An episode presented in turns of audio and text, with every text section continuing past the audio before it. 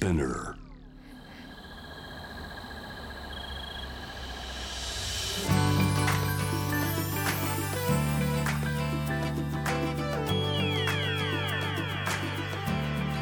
エネオス4 Hour Earth One by One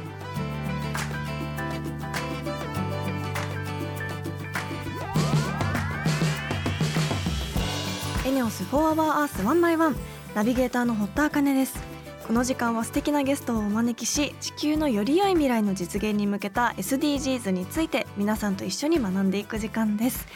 え皆さん気温の低い日ってお家での対策どんな対策してますか？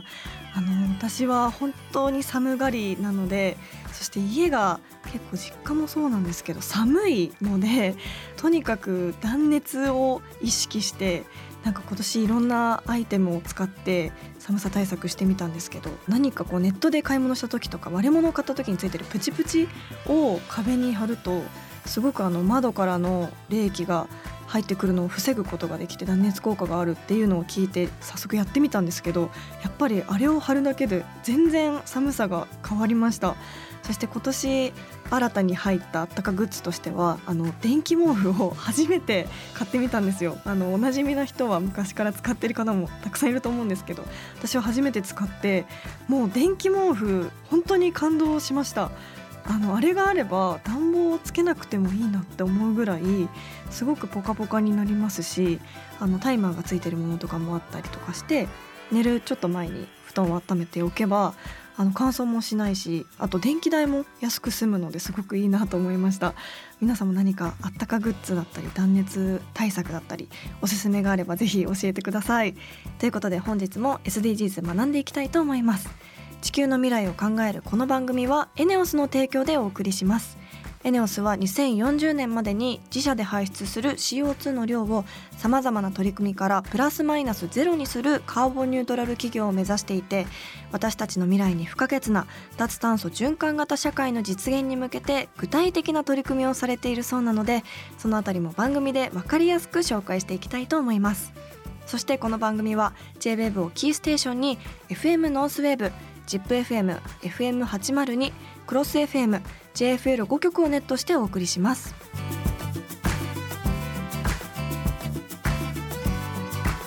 エネオス4 Hour Earth One by One This program is brought to you by エネオス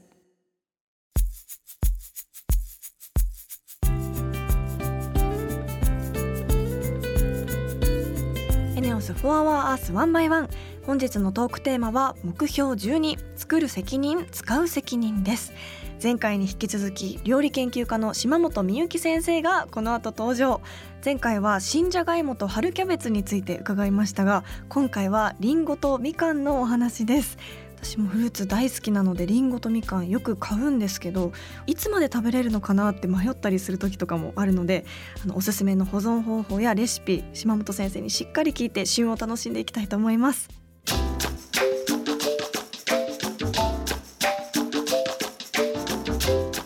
ス4 Hour Earth One by One.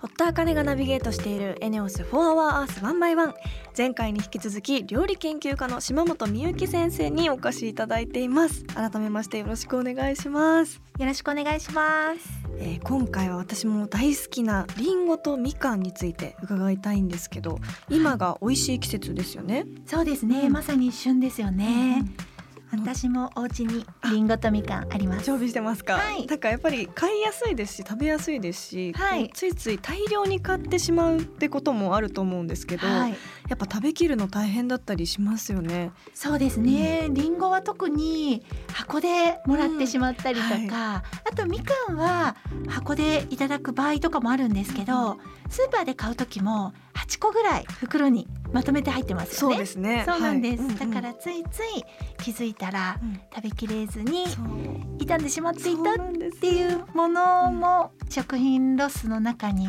入ってうるん。果物です。なるほど、うん。なんか実家から送られてきて一人暮らしで食べきれないみたいなイメージもあったりしますもんねこの時期だと。で。あのまずリンゴの方から伺いたいんですけど、はい。あの美味しいリンゴってこう見極め方というかどういうところに気をつけて選ぶといいでしょうか？はい。もうリンゴは皮にちょっとつるんとした張りがあって、でなるべくお尻の方まで、はい下の方まで赤く色づいてるものの方がはい美美味しいです。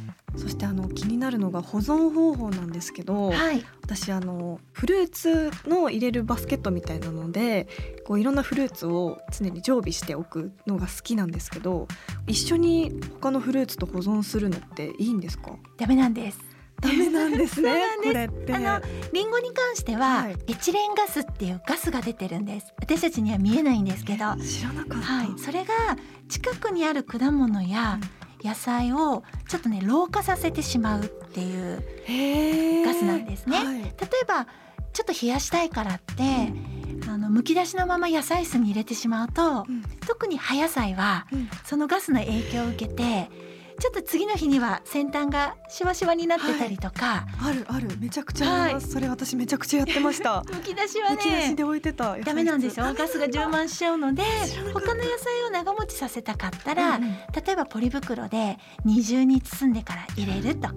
二重なんですね。そうです。ガスがねなるべく出ないようにする、えー、でもいいこともあります。そのガスを利用して、うんうん。例えばアボカドを食べようと思ったら硬かったら、はい。リンゴと一緒に袋に入れておくと、えー。翌日トロトロっと熟してます。面白い。そうなんです。必ずしも悪いガスっていうよりかは、うん。利用の仕方によっては別に体に被害はないエチレンガスってことなんですね。そうなんです、うん、熟させたいなと思う果物がいいので、うんうん。アボカドとかバナナバナナ、はい。まだ若いバナナ若いバナナ。うんうんうん。はい。へえそうなんですね。え、はい。他に保存一緒にするの NG な果物野菜ってあったりしますか？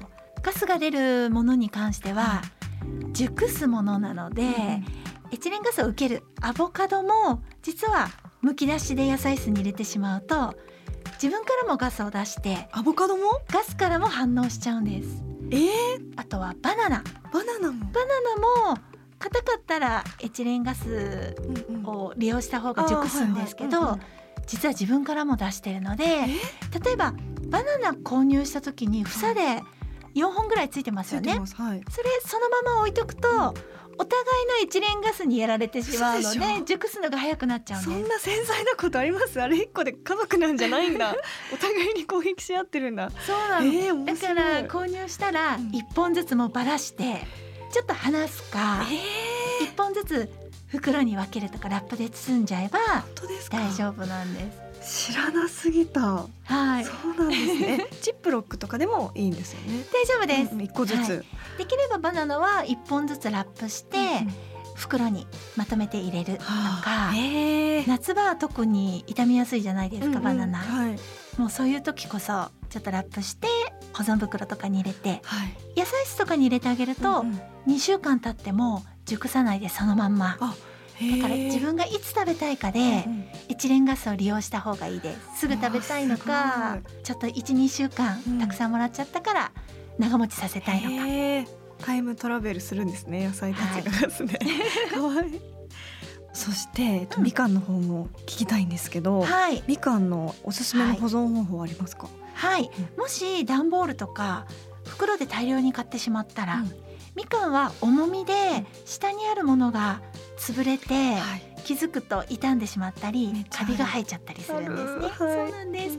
あの段ボールでもらったらちょっと中にくしゃくしゃに丸めた新聞紙を挟むとちょっと空間っていうか重みが直接伝わらないので、長持ちします。クッションになるんだ。はい、スーパーで買ってきた、はい。まあ、8個入りとかも、そのままガサッとカゴに入れるのではなく、うんうんちょっとキッチンペーパー丸めたものとか、はい。新聞紙を挟んでおくとへ重みが伝わらーないので、うんうんうんはい下のみかんたちが。長く持ちまあ、す。そうなんですね。そうなんで常温でね大丈夫ですよあ。常温でいいんですね。はいみかんはみかん同士でガスを発生し合わないんですね。大丈夫はいです。よかったはい、そしてあの美味しく食べるコツはありますか？はい、うん。みかんをね、うん。やっぱり購入するときにしわしわな皮よりも、うん。やっぱりみずみずしさのあるものの方が甘いので、はい。そういったものを普通にね食べるっていうのが美味しいんですけど、うんうん。これ地方によってはみかん鍋っていうものがあって何ですかそれ。そうなんです。みかんをね皮ごとよく洗って、はい。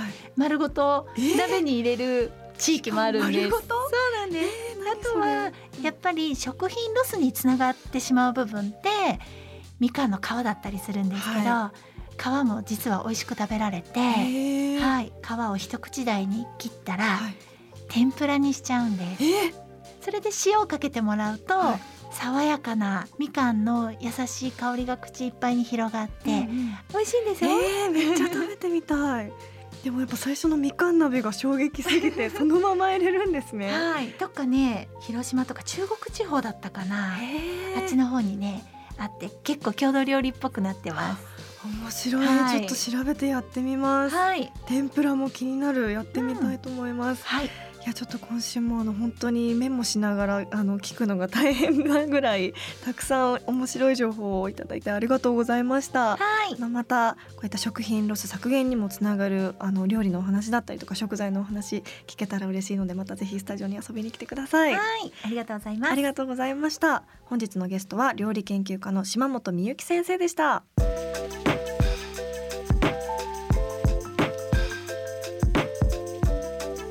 ネオス4 Hour Earth One by One.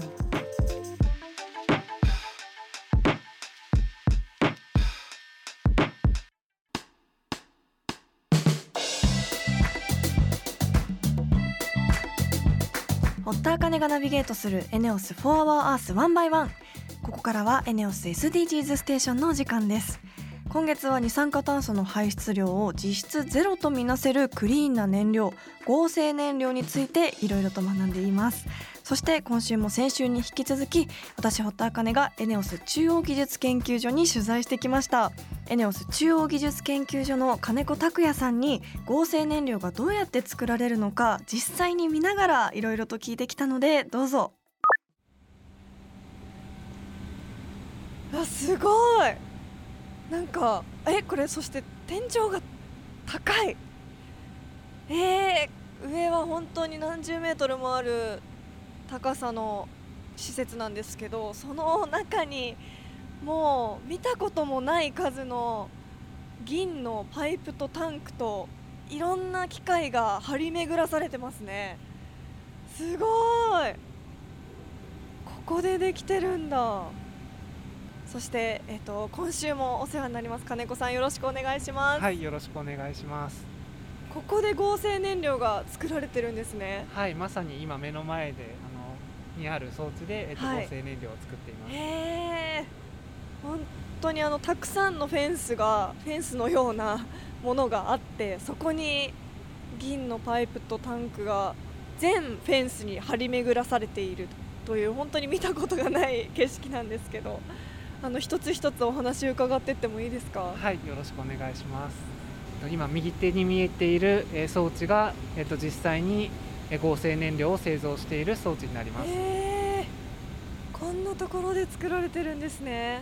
あメモリもたくさんあってなんて言ったらいいんだろう。本当に近未来の製造所研究所っていう印象を受けます。あのパイプのようなものが全部あの銀色のアルミホイルのようなもので包まれてるんですけどこれは何ですか？えっとこれはですね配管を温めているんですけれども、はいその熱が逃げないようにあの保温材を巻いています。へえ中から少し綿があの見える箇所もあるんですけどそうですね。それがあの断熱材と呼ばれるものになります。なるほどあの少し少し恵方巻きがふ太くなったぐらいのサイズのパイプが あの全ての壁に張り巡らされていますねそしてたくさんのバルブがありますねはい。いろんな色のバルブがもう一箇所で100個ぐらいついてるんじゃないかっていうそうでぐらいすね。たくさんのバルブがあります。はい、ありますけどこれは全部役割は違うんですか？そうですね。あのガスを流したりとか止めたりするのにこのはいバルブをあの操作して、え？あの制御しています。これ覚えるの大変じゃないですか？大変だと思います。えそうですよね。これ何がどこの缶を止めるのかとかなんかすごいちっちゃくなってあの IC チップの中に迷い込んだみたいな 感じ。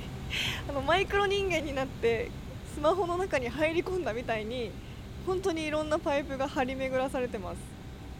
そしてあの太いパイプの、えー、とからつながってるところにちょっと細めのお箸ぐらいの細さの パイプもあるんですけどこれはそうですね。こちらもあの配管になりましてちょうど今この目の前に見えているこのお箸ほどの太さのところに水素が流れています、水素ってこんなに細いパイプを通ってくるんですね、はい、なんか色で分かれてるんですけど銀のパイプだったり、えっと、紫のパイプ赤のパイプ黄色のパイプいろんな色があるんですけどこれは何に分かれてるんですか、えっと、ガスの種類によって、あのパイプの色があの分かるようになっています。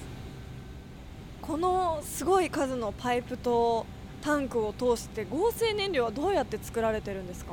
はい、えっと、まずこの缶から、えっと、原料である水素と、えっと、CO2 を原料にして製造したガスが供給されます、はあ、このお箸ぐらいの細いパイプから、はい、恵方巻きぐらいの太いパイプを取って水素がやってくると。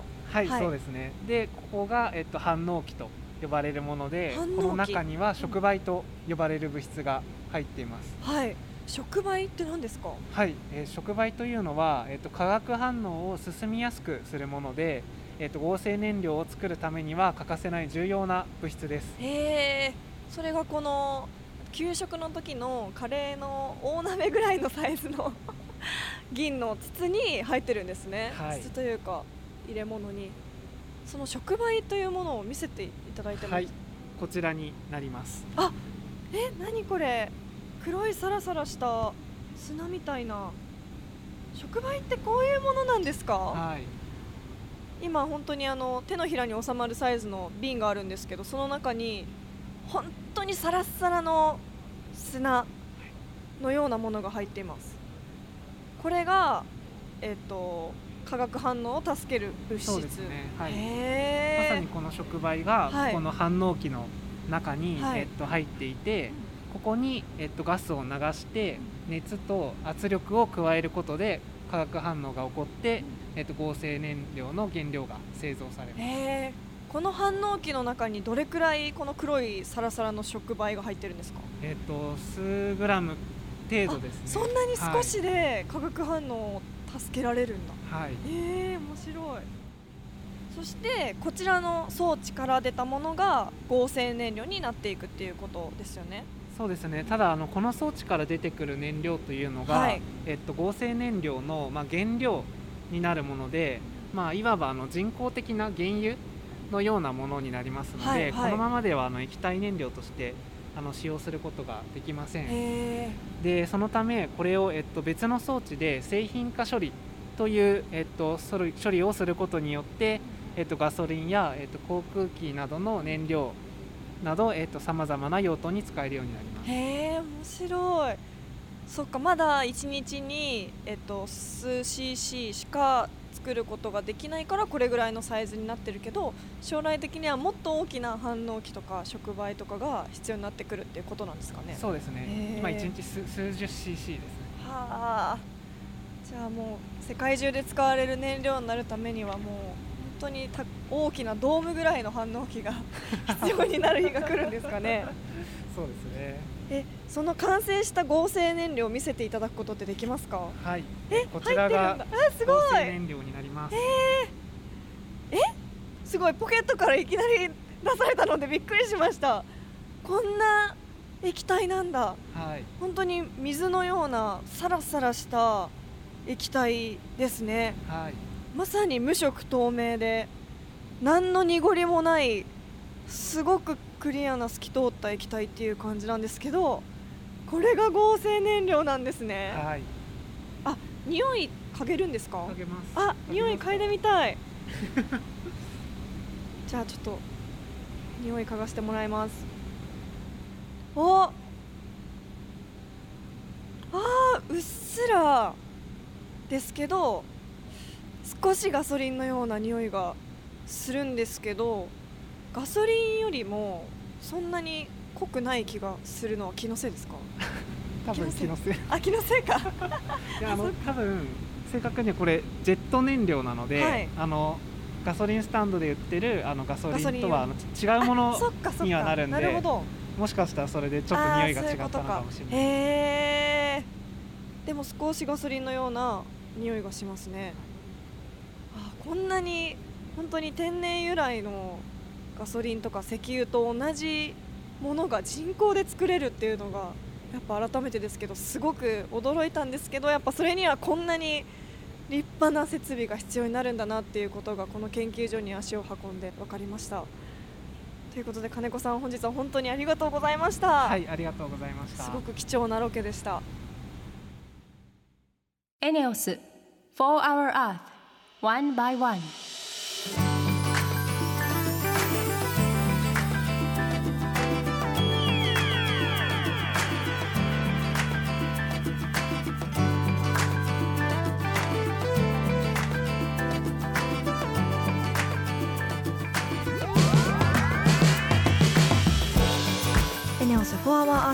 エンディングのお時間です、えー今回もエネオス中央技術研究所にロケに行かせていただいた模様をお届けしました。がいかがでしたでしょうか実際に合成燃料を見れてすごくやっぱ感動しましたなかなかこう目にする機会ないと思うんですけど本当にお水みたいにサラサラしていたりあとはその化学反応を起こさせるための触媒っていうものも実際に見せていただいたりとかすごくあの本当貴重な経験になったんですけど自分の例えが独特すぎてちょっと突っ込みどころ満載なのはちょっとご勘弁ください。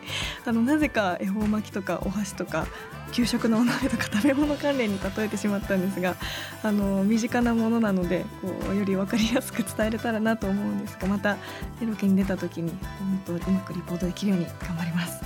えーということで次週も合成燃料のこれからについて伺っていくのでぜひそちらのロケの模様も楽しみにしていただけたらと思いますそして本日も先週に引き続き料理研究家の島本美幸先生にお話を伺いました。あのリンゴとみかんについて伺う予定だったんですけどちょっとバナナのお話が衝撃的すぎてそこですごい話が膨らんでしまったんですけどあのガス果物から出てるんですね。やっぱり目に見えないものなんでそんな風な思わなかったんですけど同じ空間で野菜同士とか果物同士と保存する上でもすごいあの NG の相性があったりとか逆にこうガスを利用してあの熟すのを早くさせるっていうお話はなるほどなと思いましたしちょっとお家で実験感覚でやってみたいなってあえて硬いアボカドを買ってリンゴと一緒に保存したりとかしてみたいなってちょっと思いました。皆さんもぜひやってみてこうだったよとか感想があればぜひお待ちしています。えそして最後に私のお仕事の活動報告です。現在フジテレビにて恋と友情の間でレンバージョンが放送中です。第3話の放送は20日深夜1時35分からです。FOD ではリナバージョンも全話配信しています。それぞれの視点があってあの本当にどちらも見ていただけるとより楽しめると思いますのでそちらもよろしくお願いします。リスナーの皆さんも普段やっている SDGs なことや気になること質問などあればぜひ番組まで教えてください。メールはホームページにあるメッセージトゥスタジオからツイッターは番組名を検索して「フォアワーアースの頭文字「ハッシュタグ #FOE813」をつけてどんどんつぶやいてください。エネオス SDGs ステーションへのメッセージも大歓迎です。地球温暖化に関する疑問や質問家庭や学校会社地域などで皆さんがしている地球温暖化対策お気軽にお寄せください。メールでのメッセージを採用された方には地球にも優しいバナナペーパーを使用した番組オリジナルステッカーをプレゼントいたします。なおステッカーご希望の方はメールに住所とお名前の記載をお忘れなく。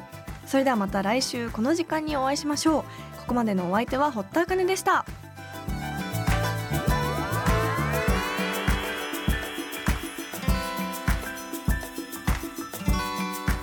エネオス4 Hour Earth One by One This program was brought to you by エネオス